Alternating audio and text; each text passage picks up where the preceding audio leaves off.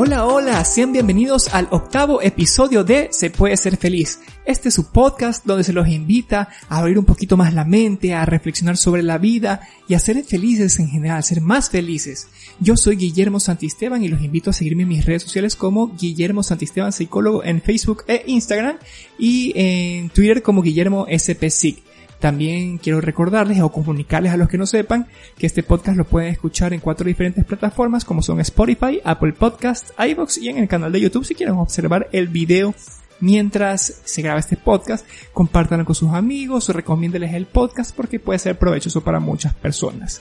Oigan, el día de hoy tenemos un tema que creo que a muchas personas les puede ser de mucha utilidad puesto que todos hemos sentido vergüenza y culpa ¿Quién no ha sentido vergüenza en algún momento de la vida? ¿Quién no se ha sentido culpable por alguna situación que haya hecho? Entonces son temas que son buenos tratarlos porque nos pueden a veces eh, causar mucho dolor y también pueden cerrarnos puertas en varias áreas de la vida. Vamos a tratarlos primero diferenciando qué es la vergüenza y qué es la culpa porque no es lo mismo. Hay, hay personas que se confunden y dicen, uy no, siento siento vergüenza porque cometí un, error y esto me, remuerde, no, eso es culpa. Pero bueno, ya, vamos a, vamos a separarlos bien. La vergüenza es este, este miedo que, es, que, que se produce al rechazo, porque todos vivimos en comunidad, entonces muchas veces sentimos la necesidad de pertenecer a un grupo, de que las personas nos acepten y surge este, este temor a que me digan tú eres diferente, tú eres raro, entonces ahí viene lo que es la vergüenza, cuando siento que estoy siendo rechazado por alguna situación que me esté pasando en este momento. Y bueno, y la culpa es más bien algo interno, cuando yo tengo un sistema de valores o eh, de, creencias de cómo tiene que ser la vida y yo, yo he faltado estos valores que yo he construido y que yo sé que o pienso que deben de ser así y yo no los he respetado, siento culpa, siento este remordimiento quizás porque hice daño a alguien o yo cometí algo contra lo que yo creo que, debe, debe ser así. Entonces vamos hablando un poquito más de este tema, vamos eh, hilando más fino.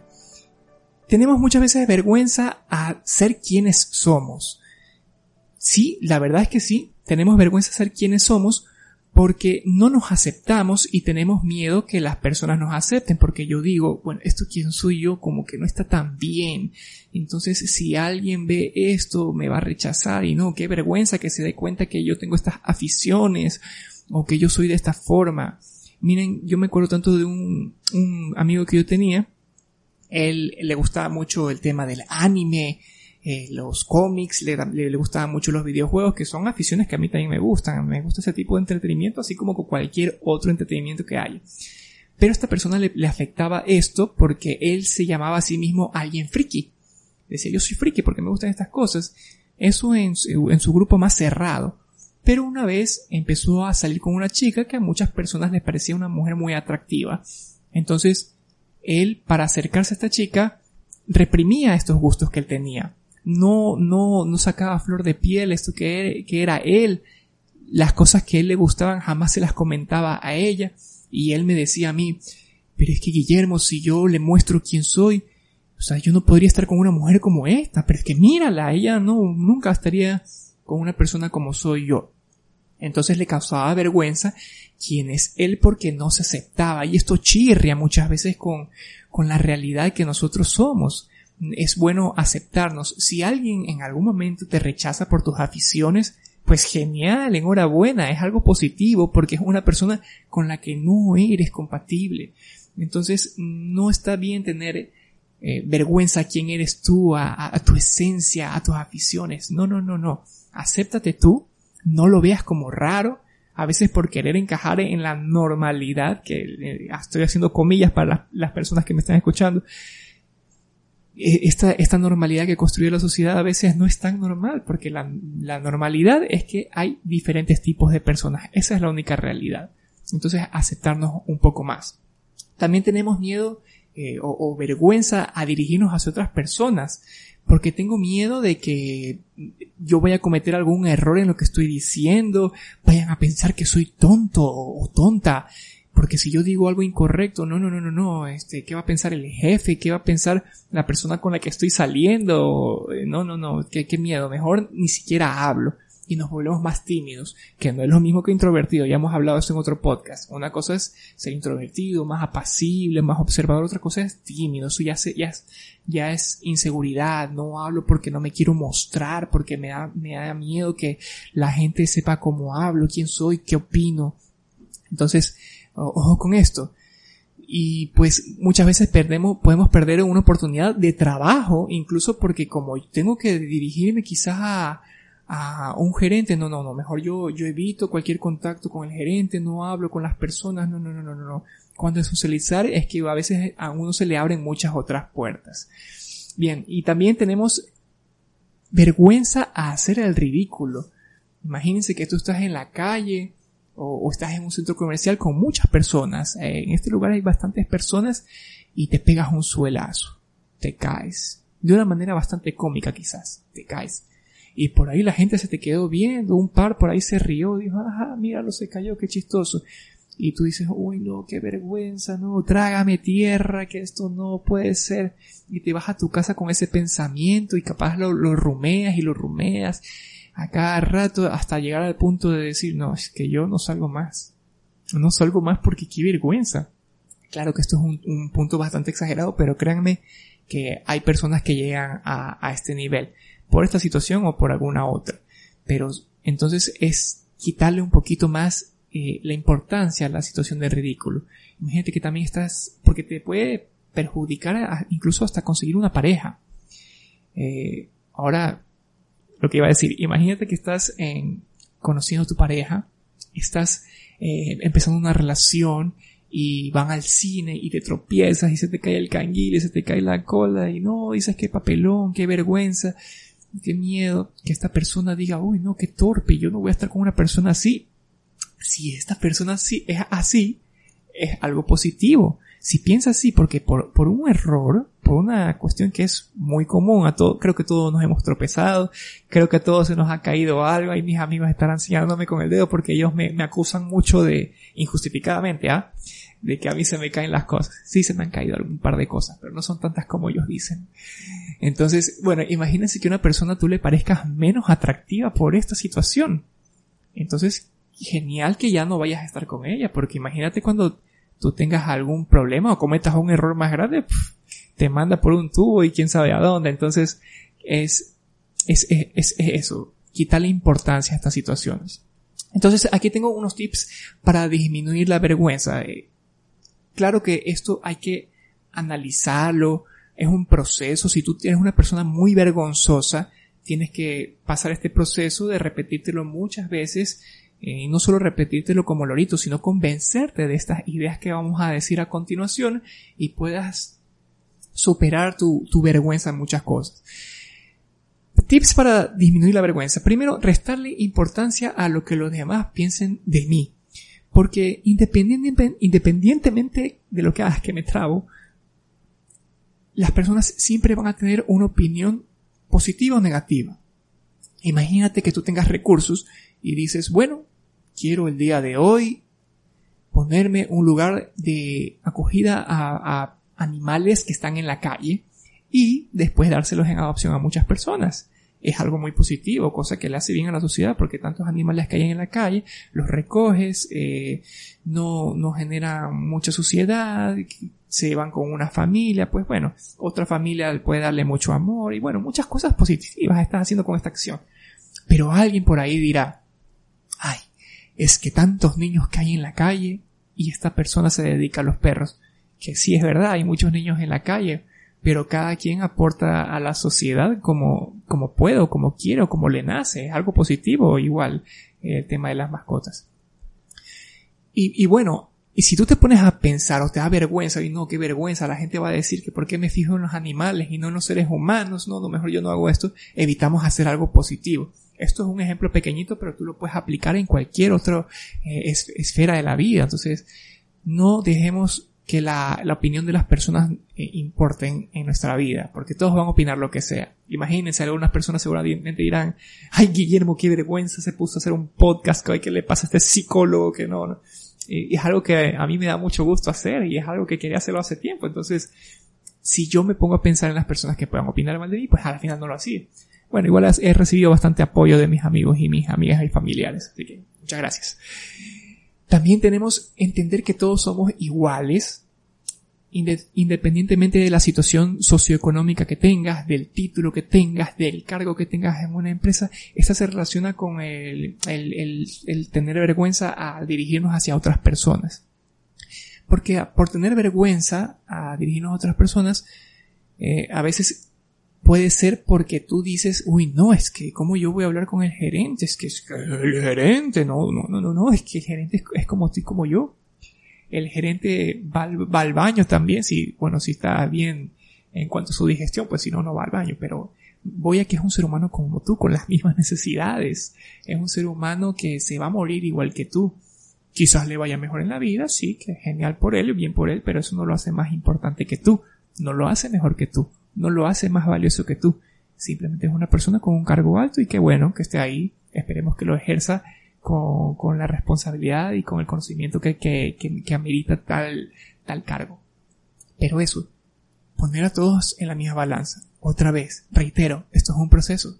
Hay personas que se les haga un poco más difícil eh, asimilar estas ideas, pero esto es de convencernos día tras día con estos argumentos. Es decir, bueno, es que realmente nadie es más importante que yo.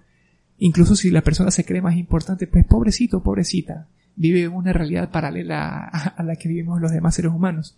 Nadie es más importante que tú.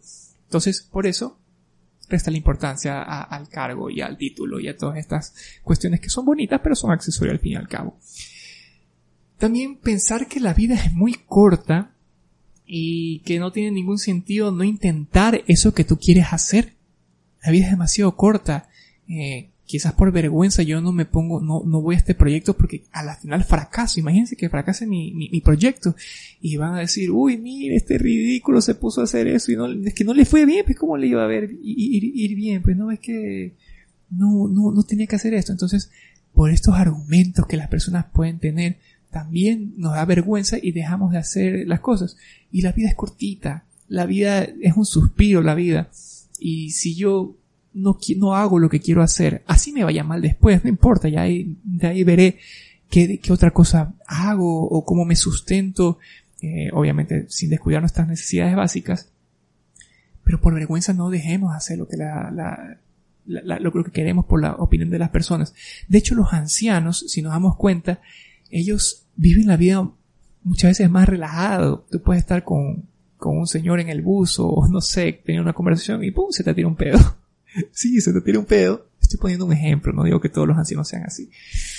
Eh, y muchos, muchos ancianos no les interesa porque el pedo es algo que puede ser cómico algunas veces, pero es algo que necesita salir. Eh, un pedo no es saludable que esté adentro y no, no tiene reparo en salirse, en que se le salga porque es que la vida eh, no, no está para preocuparnos en nimiedades. Ellos dicen, bueno, ya mismo nos morimos todos y qué pasa, o sea, ¿qué, qué, qué es un pedo?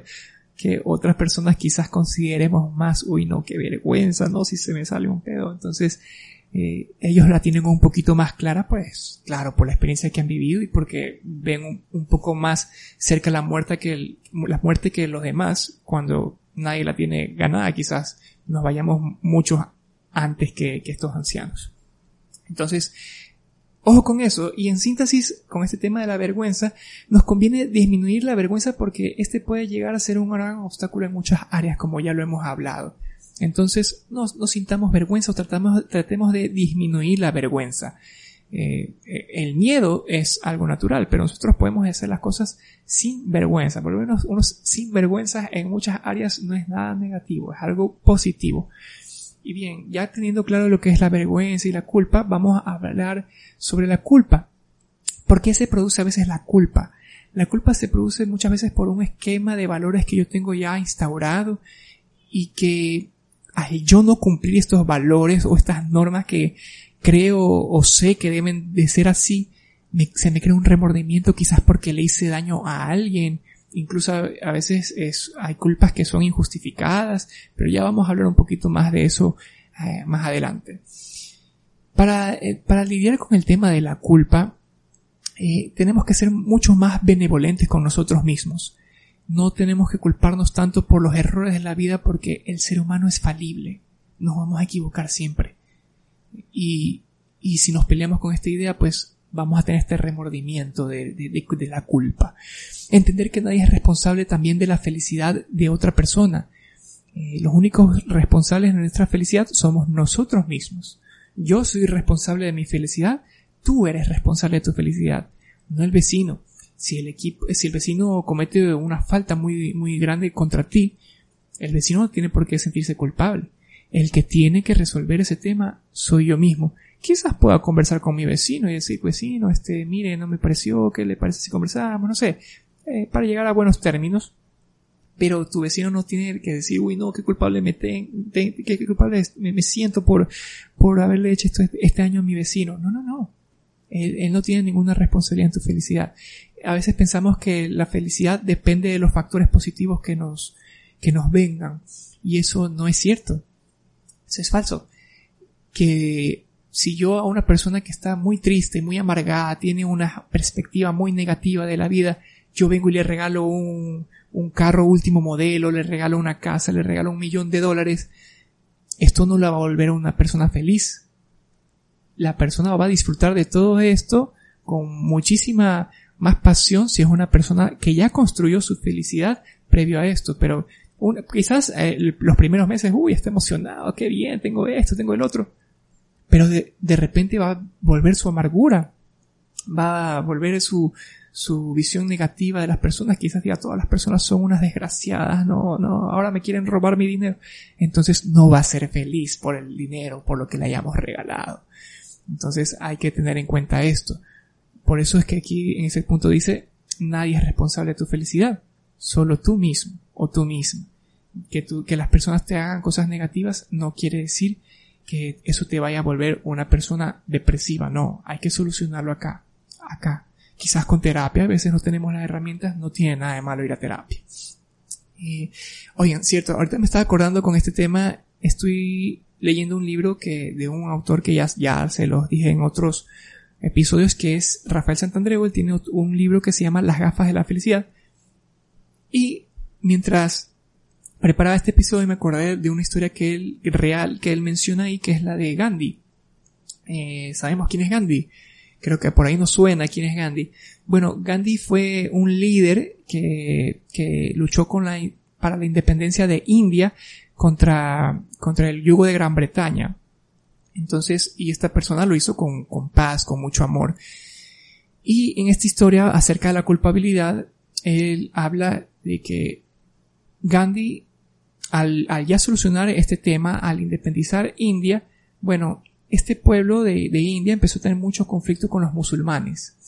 Entonces empezaron a haber guerras, disputas, y Gandhi dijo, bueno, yo liberé a mi pueblo por amor, para que todas las personas les vaya bien. Yo no, no esperaba esto. ¿Y qué hizo Gandhi? Empezó a hacer una huelga de hambre hasta que se terminó este conflicto. Y seguían los días, los días, los días, y mostraban en las noticias de esa época que Gandhi ya está desmejorando su salud, ya estaba mal. Y alguna, bueno, terminó la, terminó este conflicto y le dicen a Gandhi que ya puede comer porque ya terminó el conflicto, entonces Gandhi se dispone a comer. Y dicen que de ahí le tocan la puerta una persona y le dice, eh, quiero hablar con Gandhi, muy desesperada esta persona. Y se le abren la puerta y le dice, Gandhi, ya se terminó el conflicto, ya, ya puedes comer. Ah, ok, ok, ya, bueno, sí, pero ahora me voy a suicidar. Espérate, espérate, ¿por qué te vas a suicidar? ¿Qué pasa? Bueno, lo que pasa es que en, medio del conflicto, un hombre musulmán mató a mi mujer, entonces yo estaba muy con, mucha ira y agarré un martillo y le aplasté la cabeza a dos niños musulmanes por este tema. Entonces ya que terminó el conflicto, ya siento demasiada culpa por, por mi, por mi proceder. Entonces Gandhi le dice, no, no, no, no, no te suicides repara lo que tú hiciste. Si bien es cierto, estas vidas se perdieron, pero tú lo que vas a hacer, adopta dos niños musulmanes que tengan situación de calle y los vas a criar con su religión musulmán. Entonces, eh, bueno, así lo hizo, pues, y, y de alguna forma esta, e, esta persona no fue amedrentada por, por, por la culpa, por, y, fue, y de alguna manera reparó el, el, error que tuvo. Esta historia es real. Este era el pensar de Gandhi. Entonces, lo que tratan de decirnos es que no, no hay, esto, claro, esto es, un, esto es un, tema bastante heavy. Aquí estamos hablando de que se perdieron vidas. Pero miren que si en esta situación se pudo reparar, hay, hay errores que se pueden reparar, hay, hay, hay culpas que se pueden reparar. Porque el tema de la culpa es un tema de, de, de, señalar, de castigar. Tienes culpa de algo, te castigo. Entonces, la, la idea es mejor cambiar este concepto de culpa que también lo dice este autor, y lo con eso, al de reparación. Si yo cometo un error, no, no decir, ah, tú eres el culpable. Si, si alguien comete el error, ah, tú eres el culpable. No, no. Pensemos mejor cómo se puede reparar. ¿Cómo se puede reparar este daño? Porque la culpa de qué nos sirve? De señalar, de, de, juzgar y encerrar a alguien. No, no, no. Que repare su error cada persona. Y podemos, eh, incluso desde a niños, poderles inculcar con la culpa. Eh, perdón, con, el, con la reparación. Si, si tengo dos, dos, y, dos niños y uno le pega al otro y le deja el ojito morado, en vez de culpabilizar, es que esto es tu culpa, no, no. Es claro, esto es un error, controlar emociones, pero vas a reparar eh, esta situación, ok. No hay castigo, pero vas a reparar esta situación. Es más efectivo. Entonces él tiene que curar a su hermano, estar cuidándolo cada momento y reparar el error que cometió. Entonces esto nos enseña eh, una lección mucho, mucho más valiosa que la de recriminar. Entonces por eso, eh, entender que los seres humanos cometemos errores y castigarnos por esto es negar la humanidad. Tú vas a cometer errores, todo el mundo cometemos errores y la culpa no sirve de nada. El reparar sí sirve y, y, y, y de hecho sirve de todo. Ok, hemos terminado con estos conceptos de vergüenza, culpa. Quizás eh, tú estés pasando por un tema de, de, culpa o sientas vergüenza. Reflexiona sobre estos temas que hemos, hemos dicho aquí para que puedas eh, despejar un poco más tu mente y, tener, y conseguir más paz con estas herramientas que hemos hablado el día de hoy. También tenemos las, unas historias, no creo que las vaya a leer todas las que preparé, pero sí hablan acerca de la culpa y, quiero que veamos cómo otras personas en diferentes situaciones tienen este tema de la culpa. El primer caso dice problemas con un familiar cercano. Desde siempre he tenido una relación superficial con mi hermana, ya que tenemos caracteres eh, muy diferentes.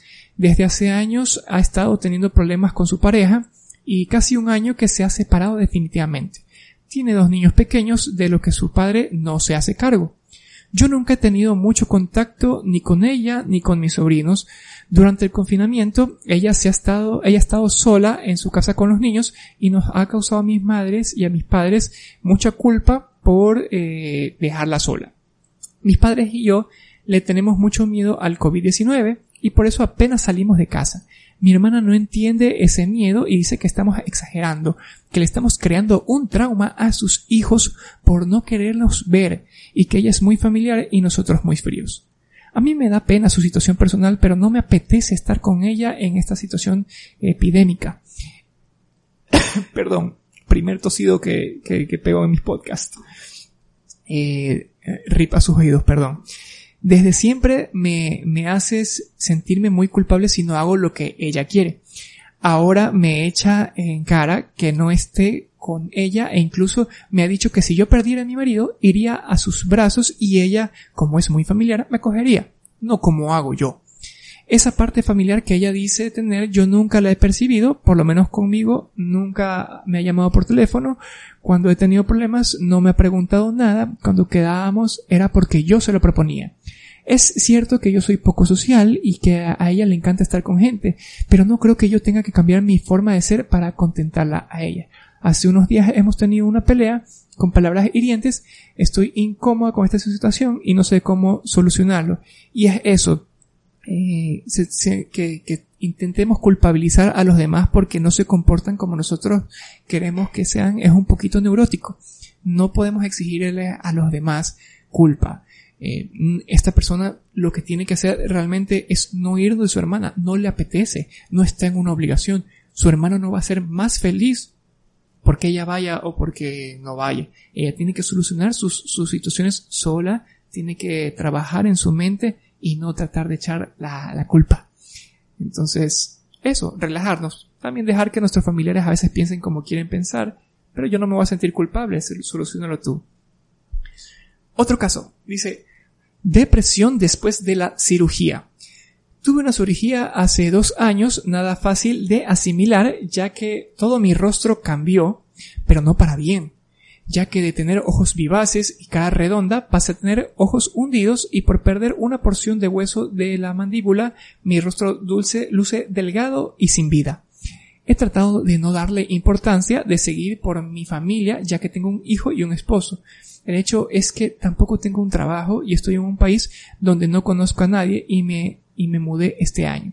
Me siento sola, poco atractiva y, y culpable por esa cirugía. Entonces, bueno, yo no sé si aquí quiere decir que se siente culpable por haberse hecho esta cirugía. Si era algo necesario, pues no, no, no hay que sentirse culpable. Incluso si era una cirugía eh, estética, eh, sentirse, sentirse culpable por, por, por realizar, creo que no sería la, la palabra, ahí, ahí, estaríamos hablando de vergüenza, porque como ya no luzco como antes, luzco para mí menos atractiva, me da vergüenza que las personas me, vean. Y aquí sí hay que quitarle un poquito de, ya lo hemos hablado en otros podcasts, obviamente, esto es un podcast, aquí no, no solucionamos la vida de nadie, sería bueno tratarlo en terapia y tratar este tema de, de lo que la, la, percepción que tenemos o el pedestal en que ponemos muchas veces a la belleza física. Eh, la sociedad es así y quizás por eso esta persona se sienta un poquito abrumada porque va a decir, ay, es que la gente me va, me va a ver fea, ya no soy, ya no soy guapa. Entonces, pero realmente la, la belleza es algo que se pierde y aferrarnos a la belleza física, ¿no?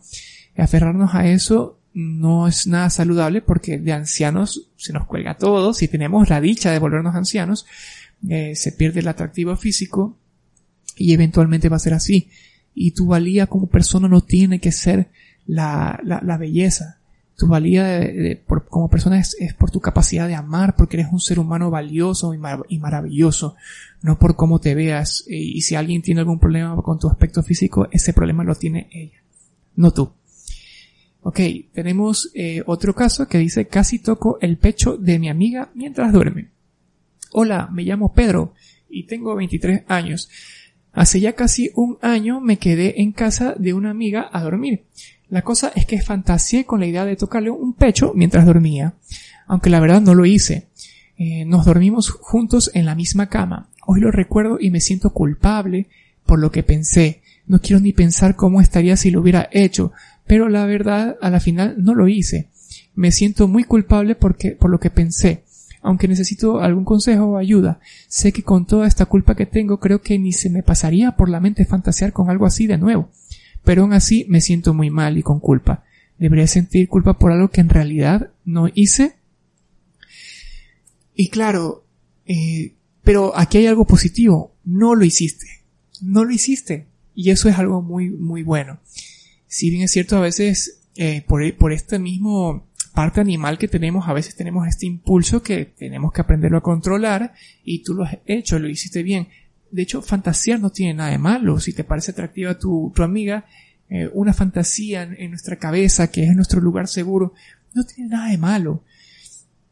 Eh, y si no lo hiciste, pues no hay nada de qué preocuparse. dice, mis padres no son felices, el siguiente caso. No puedo olvidar en que mi mamá dijo 50 años y no he hecho nada con mi vida. Y entonces me sentí culpable porque en parte es verdad y es mi culpa. Sé que ella estaba exagerando porque ha logrado muchas cosas, pero ninguna le parece suficiente. Desde que nací, solo pienso en mí mismo, eh, cometiendo los mismos errores una y otra vez y mis papás no hacen otra cosa que perdonarme. Eh, y discutir sobre lo que merezco o no. Quiero compensarlo haciendo que el tiempo que me queda con ellos vivan cosas nuevas, pero no por su edad. No se me ocurren muchas opciones. Realmente para reparar si es que realmente has hecho eh, algo muy, muy grave, eh, o, realmente quieres retribuir el, el, beneficio que han hecho tus padres por ti, las cosas beneficiosas para ti. Podrías, no tienes que hacer algo genial, podrías ser más atento, ayudarlos con, con sus cosas, si no eres mucho de, de, de hacer hacer del hogar, pues ayudarlos en el quehacer del hogar. Si ya empiezas a trabajar, apoyar en la casa, retribuirles de, de, alguna forma para que tú te sientas también mejor y para que ellos estén, estén agradecidos. Sin embargo, si tu mamá piensa así, no, no tienes tú mucho que hacer, es lo que dijimos antes. No tienes tu responsabilidad por la infelicidad que sienta tu mamá. Eso es algo que solita ella lo tiene que trabajar. Bien, con eso cerramos el episodio de hoy. Espero que haya sido de su agrado. Eh, vamos a tener muchos temas de este tipo y de algún otro tipo con el fin de que para las personas que me escuchan, sean muchas o pocas, pueda ser de provecho. No se olviden de seguirme en mis redes sociales. Los invito nuevamente a seguirme en mis redes sociales y a escuchar este podcast y compartirlo con todas las personas que ustedes crean conveniente. Me despido, un abrazo para todos, que tengan una linda semana, pasen bien, vivan contentos y disminuyamos la vergüenza y la culpa. Hasta luego, pasen bien, chao.